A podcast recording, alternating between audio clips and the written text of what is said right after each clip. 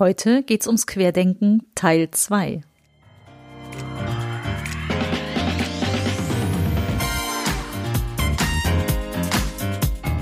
Herzlich willkommen zum Podcast Chancen denken, wie wir die Zukunft leben wollen.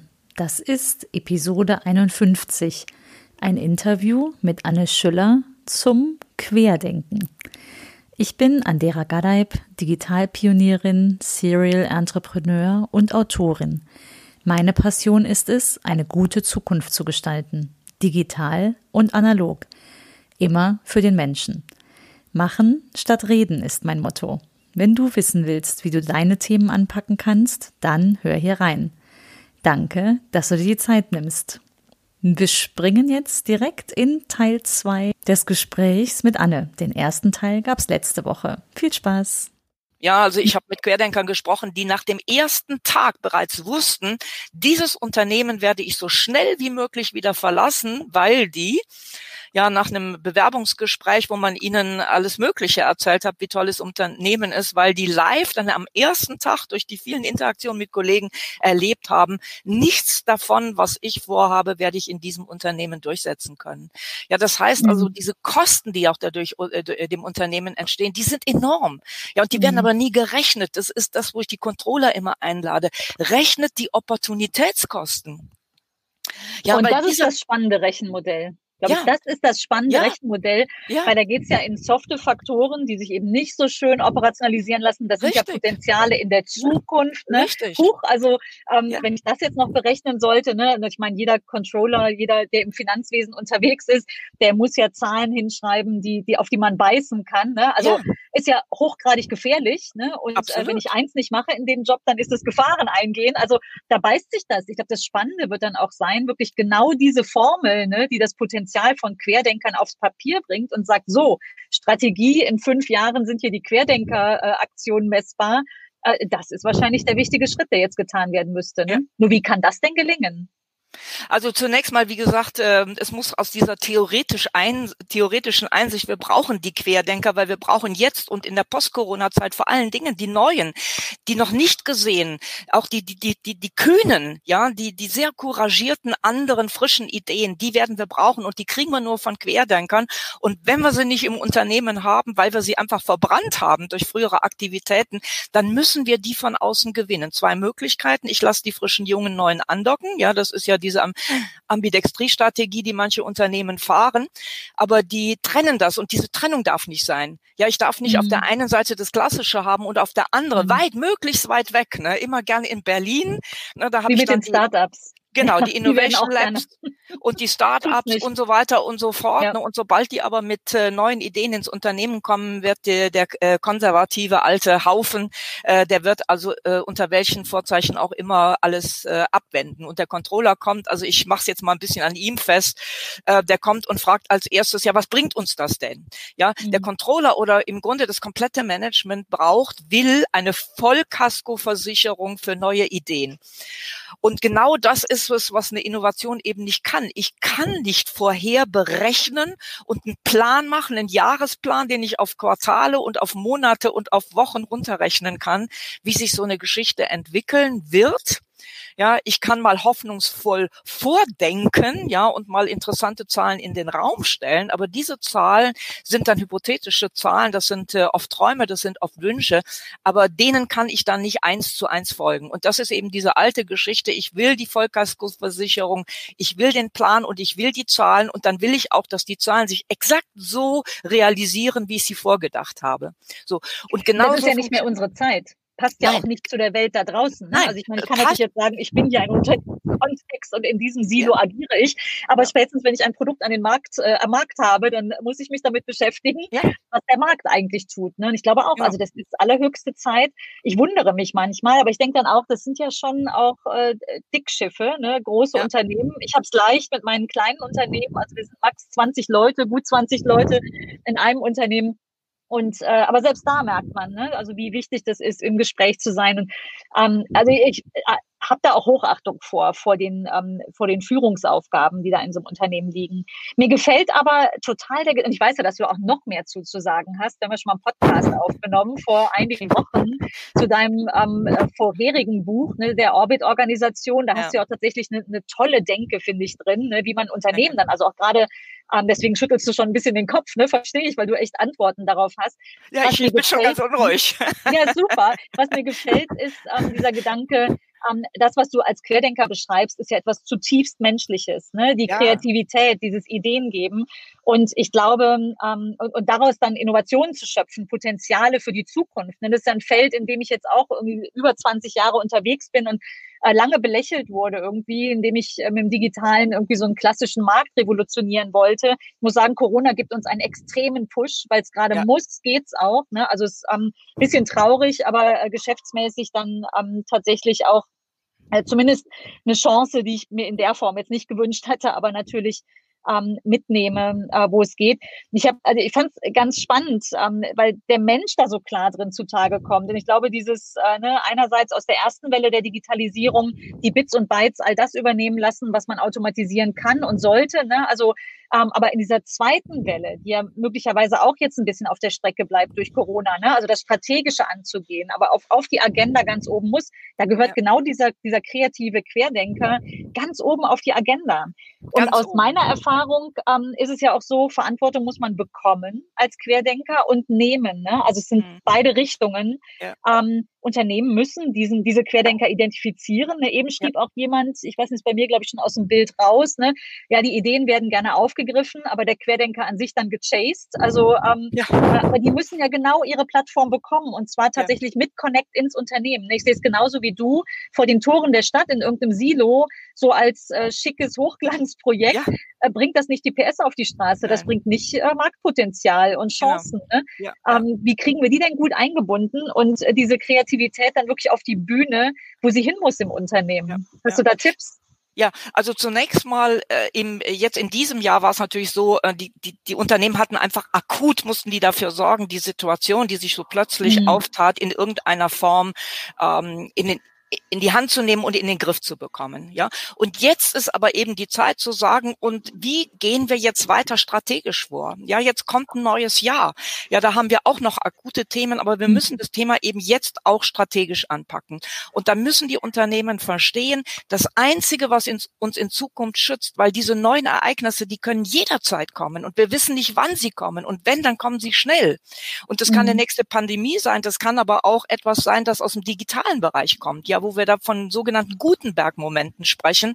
Und solche Gutenberg-Momente, in denen wir eben äh, wirklich tolle Techn digitale Technologien auch miteinander vernetzen, die sich dann in sich schon verstärken und was ganz Neues kreieren. Und solche Gutenberg-Momente, die können wir heute in, vor allen Dingen, wenn die Com Computer, die Quantencomputer jetzt noch kommen, die können wir in jedem Jahr erwarten. Das heißt, egal was es ist, diese großen neuen Ereignisse, neue Geschäftsmodelle, Krisen, was auch immer, die können jederzeit kommen. Und wenn sie kommen, dann kommen sie plötzlich und schnell. Und darauf muss ich grundsätzlich vorbereitet sein als Unternehmen. Das heißt, ich muss die Fähigkeit, die Bereitschaft, das Mindset, die Strukturen, die Fähigkeit entwickeln, es nicht nur theoretisch zu verstehen, sondern es eben praktisch auf die Straße zu bringen.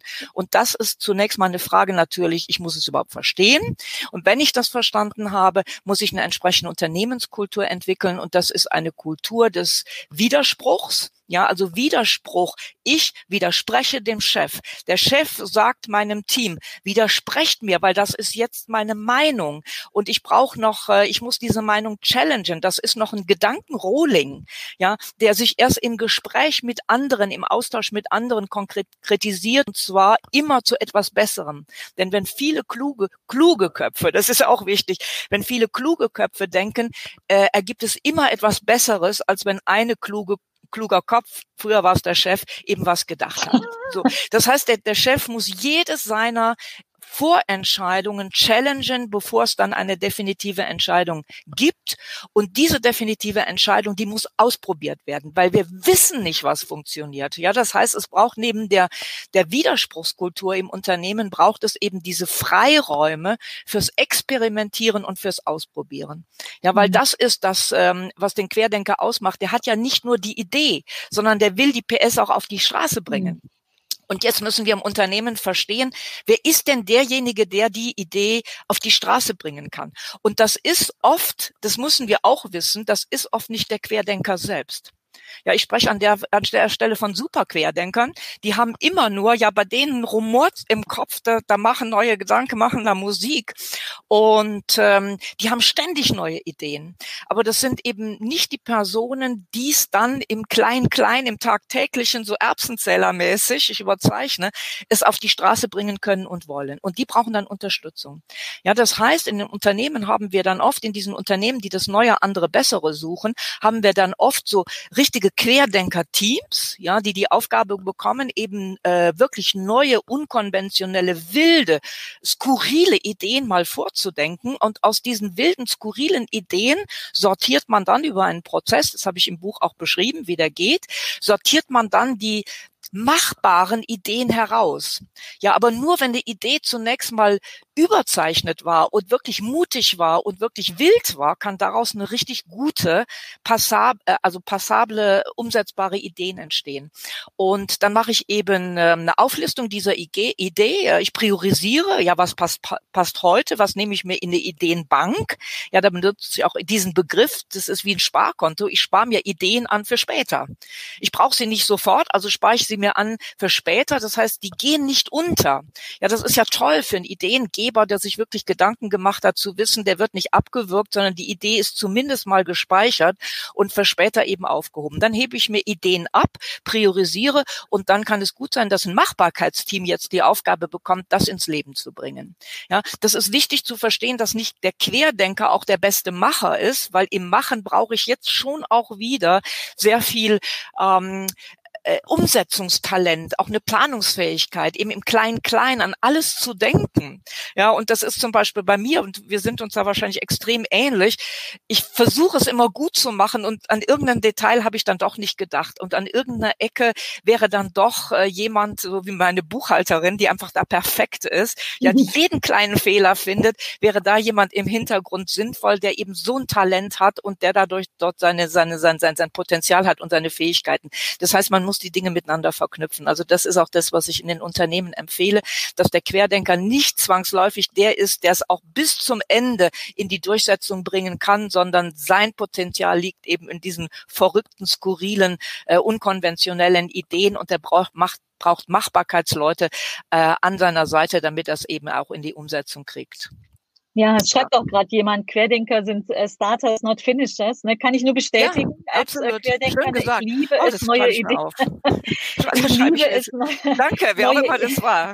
Ich kann nur LinkedIn-User sehen. Äh, Gürtschan schreibt Kenneth Breeze. ähm, können wir im Nachgang vielleicht sehen. Also in okay. meinem äh, Chat hier kann ich, kann ich das dann äh, nicht direkt sehen. Wahrscheinlich, wenn wir nicht direkt vernetzt sind. Also sehr gerne vernetzen, finde ich auch äh, sehr cool. Und Gürtschan hat auch eben was Schönes geschrieben. Ähm, äh, wir müssen uns die Frage stellen, was braucht der Kunde in Zukunft, nicht gegenwärtig. Exakt. Ähm, ne, das ist also aus jetzt über 20 Jahren Innovationsforschung, also wir begleiten eine Menge Kunden ähm, international äh, dabei, äh, Innovationen in den Markt zu bringen, also erstmal die richtigen zu finden. Ich finde das auch einen sehr schönen Gedanken in Deutschland, weil das ist auch das, glaube ich, was mich im Inneren antreibt. Ich hätte es aber nicht so schön auf den Punkt bringen können, nämlich was braucht es in der Zukunft? Äh, weil was es genau. gegenwärtig braucht, ist ja langweilig, bis es im Markt ja. ist. Ob das jetzt äh, vier Monate oder ähm, zwei Jahre braucht, aber in was, je nachdem, in was für einem äh, Cycle ich da, in welchem Produkt ich ähm, unterwegs bin. Und du hast eben gesagt, so schön, eine Ideen für später aufheben. Das bringt mich total zu etwas, ähm, äh, was ich immer anlege bei Innovationen, nämlich so ein 4W-Modell, habe ich das genannt. Das haben wir mal aus diesen vielen Innovationen, ich glaube über 8000 waren die wir mal durchforstet haben, äh, vor zwei Jahren, glaube ich, inzwischen oder drei Jahren. Es ist sogar schon im Buch, also es muss ein paar, ein bisschen Zeit her sein und geschaut haben, was sind denn Erfolgsfaktoren? Also was macht denn etwa eine Innovation, die in den Markt bringt, erfolgreich? Was ist der Faktor? Da reicht es nicht, dass jemand das gefällt, so ganz allgemein, gesamt gefallen, wie wir Marktforscher das gerne abfragen. Und das waren genau vier Faktoren. Einer, auf den komme ich immer wieder, ist der relevante Nutzen. Und ja, natürlich der relevante Nutzen in der Zukunft. Ne? Also das abzusehen ja. ähm, ist nicht trivial, kann man aber tatsächlich forscherisch äh, betrachten. Ein Faktor ist aber auch die Zeit. Also da habe ich direkt gezuckt, als du gesagt hast, eine Idee für später aufbewahren. Ich sitze manchmal auch beim Kunden, ähm, wir haben irgendwie ein Ergebnis aus der Forschung, machen einen Vorschlag Und dann heißt es, haben wir vor fünf Jahren schon probiert, hat nicht funktioniert. Und ähm, dann sage ich schon mal, hol's noch mal raus aus der Schublade, weil es kann sein, dass es im jetzigen Kontext mit aktuellen Trends, was auch immer das ist, dass es funktionieren kann. Und äh, lasst uns das nochmal rausziehen und tatsächlich mit dem Kunden ins Gespräch gehen. Und es ist wirklich ab und an so, dass etwas, was man vor Jahren in die Schublade gesteckt hat, weil man vielleicht vor seiner Zeit war, ja. ähm, jetzt aber richtig ist. Haben wir ganz tolle Beispiele. Über ganz wenige darf ich nur sprechen, weil das natürlich immer total vertraulich ist, was wir jetzt mhm. beforschen und im Übermorgen sozusagen dann erst im Markt ist.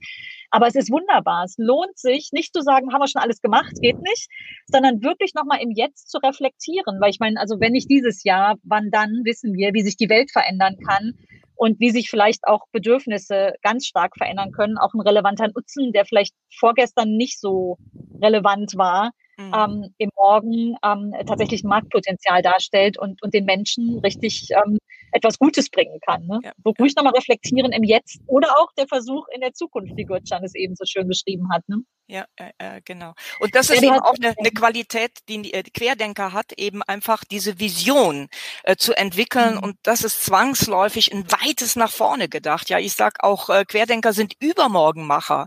Ja, nicht Morgenmacher, sondern Übermorgenmacher mhm. oder Übermorgengestalter. Die sind oft sehr, sehr, sehr, sehr früh da, weil ein Querdenker eben auch generalistisch ist. Der ist nicht ein mhm. Fachmann, ein Spezialist in der Tiefe seines Themas, sondern der denkt ja, wie man man so schön sagt, über den Tellerrand hinaus, um die Ecke. Der hat auch oft sehr viele unterschiedliche Erfahrungen, so wie ich. Mich hat es halt interessiert, in eine andere Branche zu gehen, in ein anderes Land zu gehen, einen anderen Job zu machen, nicht immer 30 äh, Jahre das zu machen, was ich dann schon habe und was ich schon kenne, sondern die neue Herausforderung. Und daraus, aus dieser Breite an Erfahrungen und dieser Breite an Interesse, da weben sich plötzlich im Gehirn, vernetzen sich plötzlich Gedanken und äh, morgens wacht man auf oder das weiß man ja auch von Querdenkern, mitten in der Nacht wachen die auf und dann hat sich plötzlich, weil das Gehirn in der Nacht ja eben verschubladet und neu strukturiert und neu organisiert, hat sich plötzlich ein Gedanke, der weit in die Zukunft hineingeht, ähm, hat sich plötzlich so ein Gedanke manifestiert. Und das war zu allen Zeiten so, ja, ein super Querdenker oder ein Universalquerdenker war Galileo Galilei, ja, der ist nicht am Schafott äh, oder am Galgen geendet, aber er hat auch seine Thesen widerrufen müssen, um sein Leben zu retten. Ja, also äh, die hatten es immer schwer, weil die ihrer Zeit so voraus waren und weil aktuelle Machtstrukturen da einfach immer Sorge hatten, die werden ähm, demontiert oder äh, die werden nicht mehr gebraucht. Und das ist eben die Angst, die, die wir in den Unternehmen haben. Wie gesagt, theoretisch wissen wir es alle, aber dahinter steckt eine Führungskraft und eine Führungskraft ist ein Mensch und der weiß eben, wenn er scheitert, hat das Einflüsse auf, also wenn er mit einer Idee scheitert, hat das Einflüsse auf seine Karriere, auf ähm, eine Karriere, hinter der ja auch viel ähm, äh, familiäres steckt. Ja, eine Führungskraft, die äh, Kinder hat, die alle noch äh, auf die Uni wollen und äh, wo noch viel Zukunft da ist. Und der setzt, wie die junge Dame, die, äh, die sich gemeldet hat, die alleinziehende Mutter, die sagt, sowas kann ich nicht aufs Spiel setzen, selbst wenn ich wollte. Ja, da muss auch eine gewisse Vernunft da sein. Und dann heißt es eben, okay, wenn ich jetzt, wann dann? Später.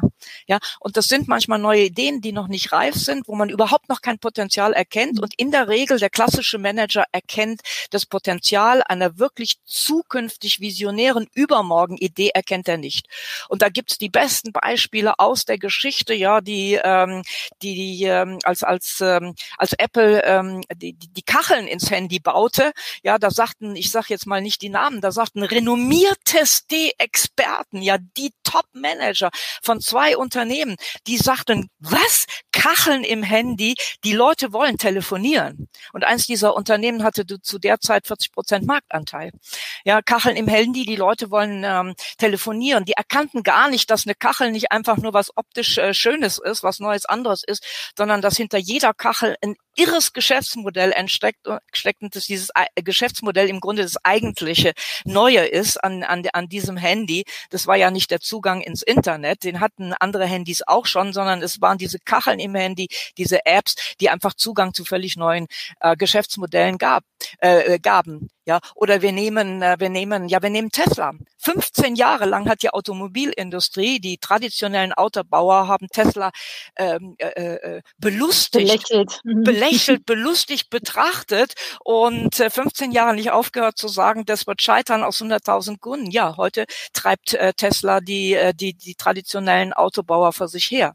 Ja, das heißt, ein Manager will bewahren, was er hat, weil das hat auch äh, persönliche Gründe, weil seine Karriere dahinter steckt und er sich in einem traditionellen System eben auch keine Fehler leisten darf. Ja, und deswegen will er der Vollkaskoversicherung nicht nur der Controller, jeder Manager, wenn er versucht, seine, seine, seine eigene Position zu retten. Das muss man sehen, was steckt dahinter. Mhm. Ja, was ist der wahre Grund? Ja, wir müssen, ja, ganz spannend. Steinchen sozusagen hinter die, hinter die Vorwand werfen, ja, wenn der sagt, das geht doch nicht, das haben wir früher schon gemacht, äh, und verstehen, wo sind denn seine wirklichen Ängste? Ja, mhm. weil wir haben nicht wirklich Angst vor dem Fehler, wenn er uns nicht an Leib und Leben bedroht, sondern wir haben Angst, was löst dieser Fehler aus? Ja, dieser mhm. Fehler, den ich womöglich mache, lässt erkennen, dass ich digital keine Ahnung habe. Aber ja, das ist das so schade, ne? Will ich, also nicht, will ich nicht zeigen. Ja, das ist auch was, was ich in meinem ähm, so, so acht Methoden des Chancendenkens niedergeschrieben, wie so ein Methodenkoffer. Und da gehört das Scheitern dazu. Da gehört aber auch das äh, Denk zehnmal so groß. Und äh, wo du gerade Tesla erwähnt hast, ne, also wenn ich mir anschaue, was wir im, im ähm, deutschen Umfeld, wo wir wirklich wunderbare Automobilindustrie haben, ähm, wie sehr wir da Pionier sind, dann verhängen wir leider in diesen zehn Prozent besser, aber nicht zehnmal so groß. Und ja. ich weiß, ich habe vor vier Jahren, muss es gewesen sein, auf dem Autogipfel mit dem ähm, Innovationsverantwortlichen von Daimler auf der Bühne gestanden und mhm. fuhr damals meinen ersten Tesla und habe gesagt, äh, so jetzt sind die drei Jahre bald rum ich gucke mich jetzt nach dem nächsten Auto um, aber ganz ehrlich, es kann eigentlich nur wieder ein Tesla werden, weil kein anderer ist so weit. Und dann sagte der Daimler-Mann tatsächlich so, ja, stimme ich Ihnen zu, Frau Gadeib, also dieses Mal sind wir noch nicht so weit, aber beim nächsten. Ne? Und was ist? Ich habe jetzt gerade, der zweite läuft jetzt, ne, sechs Jahre Tesla jetzt, Ende Dezember, der läuft jetzt aus. Ich habe mich umgeguckt, also mein Mann macht das noch lieber als ich, also ähm, aber da gibt's nichts anderes. Ich habe den nächsten bestellt, also ich werde auch die nächsten drei Jahre Tesla fahren, weil es das Einzige ist, was in, in, der, in die Zukunft schaut. Ne? Während genau. wir uns mit Wasser Wasserstoffdiskussionen äh, mit ähm, Aufbau von Ladeinfrastruktur beschäftigen, denkt Tesla komplett anders, nämlich, nämlich ganzheitlich, also viel weiter als nur das Auto. Wir hängen ja gedanklich sogar noch auf dem Auto. Könnten wir eine ganze Folge zu machen. Ich hatte aber eben noch einen anderen äh, Gedanken. Mhm. Äh, auch sehr schön, wie du gesagt hast, das Beispiel der Kacheln im Handy. Äh, nein, die Leute wollen telefonieren. Ich habe ja eben gesagt, ne, die vier Ws, der relevante Nutzen ist, ist der Fokus. Und ähm, äh, telefonieren wäre sowas Funktionales. Ne? Wir sind verbunden. Äh, in Wirklichkeit, die echten Treiber äh, sind oft emotionale Dimensionen. Also ein emotionaler Benefit ist oft viel stärker und das hat uns genau diese Industrie auch vorgemacht. Beim Auto könnte man das auch einmal durchspielen, aber äh, die Kacheln auf dem Handy, was haben die gemacht? Ja, das kann ich funktional betrachten. Eins, zwei, drei, äh, 50, 100 Kacheln oder was auch immer, wie viele Apps jeder so von uns in der Hosentasche rumträgt. Ähm, aber sie haben doch unser Leben einfacher gemamacht. Und ja. wirtschaftlich erfolgreich ist der, der das Leben einfacher macht, nämlich Apple ja. mit dem iPhone, während der, der Tech, also der, derjenige, der die ganzen Tech-Spec-Tests äh, gewinnt, also Samsung und Co., sind nicht, sind nicht wirtschaftlich der erfolgreicheren. Ja. Ähm, alles hat seine Zielgruppe, das ist auch okay. Ne? Der eine hätte es lieber ein bisschen funktionaler und möchte vielleicht nicht in diese zutiefst emotionale Markenwelt von Apple einsteigen, ist ja auch in Ordnung. So funktionieren Märkte, zum Glück. Aber die spannende Frage ist ja, wenn wir über das Querdenken sprechen und über Innovationen von morgen. Ich gebe dir recht, Gürtschan, ne? also der, ähm, der Kunde weiß nicht, was er will. Gibt es ja auch dieses schöne Zitat von Henry Ford, hätte ich die Menschen gefragt, sie hätten schnellere Pferde verlangt. Da gehört schon mehr dazu, wenn man Innovationsforschung macht beispielsweise oder Innovationsentwicklung. Also äh, ich weiß, wovon ich spreche. Ich mache das ganz lange und ich liebe das. Also ich, ne, ich liebe das, das Morgen, das Übermorgen ähm, zu gestalten und zwar mit dem Kunden. Es geht schon. Aber ein Punkt, ähm, auf den ich hinaus will, und die Diskussion führe ich im Moment auch immer wieder. Ich könnte das jetzt aus der Technologieperspektive denken. Ich könnte sagen, ich denke zehnmal so groß und mache die Zukunft von übermorgen zehnmal so groß. Dann baue ich aber ganz viel Technologie um der Technologie willen. Ich baue nämlich nicht die Brücke in die Welt des Kunden. Ich ja. mache nicht die, ähm, ja. die, den Umsatz, den ich machen kann oder den oder ja. verbessere die Welt, weil die Menschen äh, da wirklich Nutzen von haben. Und ich bin gerade, ähm, also du hast vorhin auch was gesagt, wo ich dachte so, oh ja, ich entdecke, also ich kann auch manchmal einen Schnabel nicht halten, wenn ich sehe, dass das im, im Übermorgen irgendwie nicht funktioniert, weil es eben nicht die Brücke baut. Und ich bin gerade aus so einer Diskussion rausgekommen mit ganz tollen Technologen. Also wir haben ja wirklich auch hier in, in Aachen eine Exzellenzuni, da entsteht ja. wirklich da Welttechnologie. Aber ich mache mir dann echt manchmal Sorgen, dass es nicht in den Markt kommt. Und ich habe dann diskutiert, ich war immer der Bad Cop und, und am Ende hieß es, ach, Frau Gehalt, das ist doch alles Marketing, das ist doch alles Marketing. und dabei geht es mir immer nur darum zu sagen, was ist denn jetzt wirklich der Nutzen für den Kunden? Weil es wird leider alles floppen, wenn ich eine Top-Technologie, Spitzentechnologie in den Markt werfe, sie aber keinerlei Nutzen bietet. Und ähm, ich glaube, diese Transformation, dieses Denken dahin, ähm, das müssen wir leisten. Ne? Also ja. sei es, dass es nicht vor den Toren der Stadt, sondern gut verbunden im Unternehmen, ne, was du eben ähm, so organisational schon mal beschrieben hast.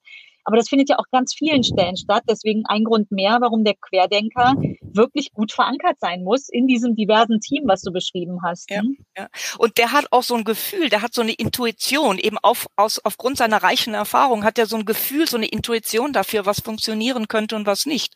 Ja, und dann kommt er mit der Idee und dann wird er als erstes vom, vom ich nehme jetzt wieder den Controller, mein Feindbild, wird er als oh. erstes wieder gefragt, haben wir denn die Kunden gefragt? Mhm. Ja, die bestehenden Kunden können das Potenzial, was da in so einer neuen Idee steckt, nicht evaluieren. Das heißt, das mhm. Schlechteste ist, die bestehenden Kunden zu fragen. Aber es gibt ja? Methoden.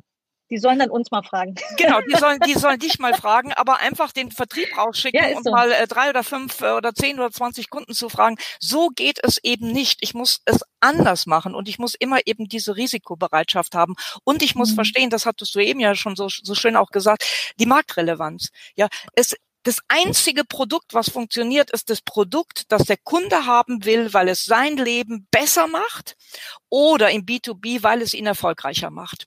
Ja, und auch das ist äh, letztlich geschuldet der alten traditionellen industriellen Herkunft der unserer klassischen Unternehmen, Ingenieurskunst, der Ingenieur äh, lebte davon, ich sag mal, noch eine Idee und noch ein Feature und noch eine Qualität ähm, in das ähm, Produkt, ja, in das klassische Produkt hineinzubauen.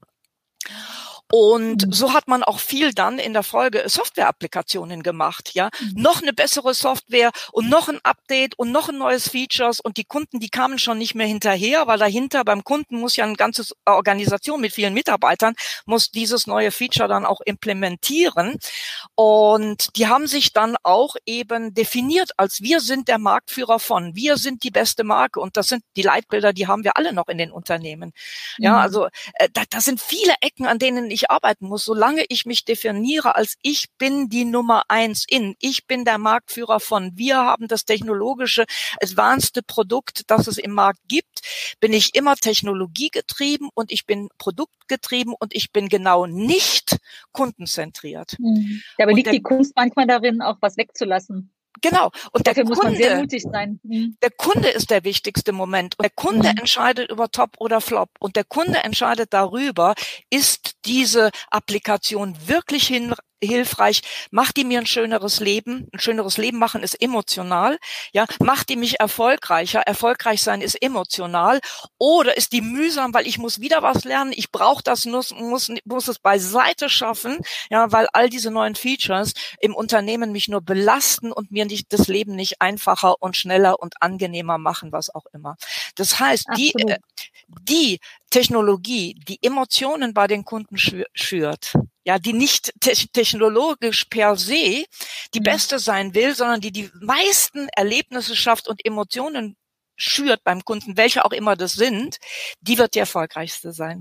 Und Absolut. deswegen, und die, und die erfolgreiche ähm, Innovation, die mir ein Erlebnis verschafft, die mir letztlich auch, die mich in die äh, emotionale Welt verführt, das ist auch die, die kriegt die höhere Treue, Mhm. Ja, die kriegt eine Wiederkaufbereitschaft, die kriegt eine also. Empfehlungsbereitschaft, enorm wichtig im Markt mhm. heute, und die bekommt eine Aufpreisbereitschaft. Ich bin bereit dafür, wenn man mir tolle Gefühle macht, mehr Geld dafür zu bezahlen. Mhm. Und jetzt gucken wir uns die Produkte im Markt an und es sind immer die Produkte, die auch Emotionen schüren, die nicht nur technologisch weit vorne sind, sondern wo hinter der, der Technologie, eine Emotion, ein Erlebnis, eine Erfahrung, was Besseres steckt. Das sind genau die, ähm, die, wie du auch richtig sagst, Tesla, ich bin Tesla treu, weil es kann nur wieder ein Tesla werden. Ja, mhm. oder ich bin bereit, eben 1000 Euro für ein, für ein Handy zu bezahlen, weil dieses Handy, das verschafft mir Emotionen, die ein anderes äh, technologisch orientiertes Produkt mir gar nicht schaffen können. Und das sind das, was, äh, das ist das, was wir eben verstehen müssen. So marktgetrieben vom Kunden ausgehend müssen die Unternehmen auch bei neuen Technologien Technologien agieren. Äh, absolut, das ist so, so wichtig, dass du das sagst. Ähm, ich ernte manchmal ganz, ganz lustige äh, Blicke, wenn ich sage, so pass mal auf, wenn wir jetzt über das Elektroauto sprechen. Also wir haben auch mehrere Projekte, wo wir äh, sehr futuristische Mobilitätskonzepte begleiten in den Markt. Also äh, teilweise Konzepte, die erst in, in Jahren, äh, so wie autonome Busse oder so, in den Markt kommen werden. Und, ähm, und wenn ich dann sage, aber es ist vielleicht die Emotion, sich sicher zu fühlen und nicht der, äh, die Spezifikation des Crash-Tests, was Vertrauen schafft. Ne? Also es sind, sind emotionale Faktoren, die eben genauso wie dein Controlling-Beispiel gar nicht so einfach zu messen sind, ähm, sondern äh, wirklich immer schwer fassbar sind. Und das ist was, das bereitet uns gerade totale Freude. Also das haben wir voll als die Challenge entdeckt, das forscherisch zu fassen, also ne, Emotionen zu fassen. Und tatsächlich, wo du eben gesagt hast, Loyalität, das ist nämlich genau so eine Marke und das ist egal, ob es ein Gummibärchen oder eine Kopfschmerztablette ist oder eben das E-Auto oder was auch immer es äh, für ein Auto. Ähm, das hat ganz viel damit zu tun, wie verbunden ich der Marke bin. Und da forschen wir jedes Jahr, das haben wir, das haben wir jetzt gar nicht vorher abgesprochen, aber es ist tatsächlich etwas, was jetzt gerade, was wir gerade wieder auf die Bahn ähm, setzen, eine große Studie, nämlich vertrauenswürdigste Marken. 270 Marken, die wir alleine äh, in, in ganz vielen Kategorien tiefer betrachten. Und wir stellen immer wieder fest, äh, wie, wie stark Emotionen auf äh, den Kauf und auch den Wiederkauf einzahlt. Also auch in die Bindung zum Kunden, also eine ehrliche, authentische äh, Marke zu investieren. Das war vorher auch schon klar, aber es wird immer wichtiger, glaube ich. Ne? Ähm, und dadurch, dass die Welt sich da draußen bewegt, muss ich eigentlich noch besser nicht nur die Ratio verstehen, ne? sondern auch gerade die Emotionen. Was verbinden denn die Menschen mit mir, äh, mit ja. meiner Marke? Wie nah stehen sich eigentlich äh, Marken zueinander und wie verhalten sie sich? Warum ist das so? Ne? Also ganz spannende Forschungsaufgabe, könnte ich jetzt noch eine Stunde drüber sprechen, ähm, aber erspare ich dir, mache ich ein anderes Mal. Ja, Habe ich mit einer genau. Kollegin tatsächlich auch mal gemacht. Ähm, also wer neugierig ist, gerne in meinem, ähm, in meinem Flow mal zurückblättern. Ähm, tatsächlich war ich mit einer Kollegin live, ich glaube letzte Woche oder vorletzte Woche, wo wir darüber gesprochen haben. Aber ich glaube, das wird echt die Welt bewegen. Ne? Wem schenken wir unser Vertrauen? Also wem, ne, ich würde jetzt Tesla auch nicht komplett mein Vertrauen schenken, wenn sie mich enttäuscht hätten über die letzten sechs Jahre. Ne? Wenn, ähm, aber es ist genau das Gegenteil. Das ist die Zukunft. Das sind die Ersten, die sich was trauen, wo mancher hier noch sagt, rechtlich irgendwie doch gar nicht zulässig. Da finden die einen Weg. Ne? Also es auch passt schön zu dem Querdenker-Modus, den du beschrieben hast. Also nicht äh, ruhig bleiben. Wenn man eine Idee hat, dann will man die wirklich beharrlich verfolgen. Man findet dann einen Weg, wenn es denn keinen in Gefahr bringt. Aber das ist ja das Letzte, was du willst, wenn du Autos auf die Straße bringst. Ne? Das ist ja äh, total klar. Also äh, ganz, ganz spannend, Anne. Mensch, haben wir viel, äh, haben wir viel ausgetauscht und ja. schön, dass ihr da draußen auch, also vielen, vielen Dank für die, für die vielen Kommentare. Ich habe schon gedacht, ne, vor Weihnachten, Mensch, mal gucken, ob, ähm, ob jemand noch Muße hat, uns zuzuhören und mit, äh, aber ich glaube vielleicht gerade das, oder? Wir brauchen mittags alle mal irgendwie noch mal einen freien Kopf. Und dafür finde ich diese Lives immer wunderbar. Ja. Anne, ich habe ja. das Gefühl, wir haben noch ganz viele lose Enden. Wir machen einfach nächstes Jahr noch mal einen zweiten. Was hältst du davon? Ja, gerne. Weil ich, äh, du weißt, das habe ich an anderer Stelle immer wieder gesagt. Äh, das ist so inspirierend, auch mit dir zu sprechen, weil äh, wir die, die, ja, weil wir die beiden Dinge auch wunderbar äh, verknüpfen können. Du bist eben die, die auf der technologischen Seite ist. Ich bin die, die auf der menschlichen Seite ist. Ich verstehe die Technologie und du verstehst die Menschen. Und wenn wir beides miteinander verknüpfen müssen, weil das ist die Zukunft, beides miteinander zu verknüpfen und am Ende zu verstehen, wie tickt der Mensch. Ja, ja. und die Menschen treffen immer vorrangig emotionale Entscheidungen. Die Vernunft macht ein bisschen mit, aber die Emotion ist dem vorgeschaltet. Und wenn das die Technologen verstehen und wenn die endlich mehr den Menschen verstehen, dann mhm. können wir uns auch, wenn wir äh, über übermorgen, über übermorgen nachdenken, dann können wir uns auch sicher sein, das geht in eine gute und in eine positive und vor allen Dingen in eine menschlich digitalisierte Zukunft. Absolut. Dem habe ich nichts hinzuzufügen, Anne. Es könnte kein schöneres Schlusswort geben für ja. Äh, uns heute Mittag. Vielen lieben Dank fürs Gespräch. Vielen lieben Dank an alle, dass ihr so aktiv äh, uns Impulse gegeben habt, kommentiert habt. Das macht nochmal doppelt viel Spaß. Ja. Äh, ich freue mich auf unsere Fortsetzung, Anne, im neuen Jahr. Das machen wir. Also erstmal ja. eine gute Weihnachtszeit. Und ja, nächstes, nächstes Jahr werden wir uns wieder überarmen, umarmen können. Oh ja, dann drücken wir uns wieder. Nicht im LinkedIn Live, aber im realen Leben. Und äh, ja, äh, ich freue mich drauf. Vielen lieben Dank. Ja, bis Servus. ganz bald. Tschüss an alle. Tschüss. Ciao, ciao, ciao. Das war mein Gespräch mit Anne. Ich hoffe, du hattest genauso viel Freude wie ich. Und die spannende Frage ist ja, war eine Chance für dich dabei? Was kannst du für eine gute Zukunft tun, für deine gute Zukunft? Dann leg los, mach einfach mal. Und wenn du Lust hast auf weitere Impulse, dann setz dich gerne auf meine Liste auf meiner Website anderagadeib.de. Ich verschicke in der Regel wöchentlich einen Newsletter, wo ich verschiedene Tipps reinsetze, Tools, mit denen ich gute Erfahrungen gemacht habe und ähnliches. Ich danke dir, so viel für heute und bis bald. Tschüss.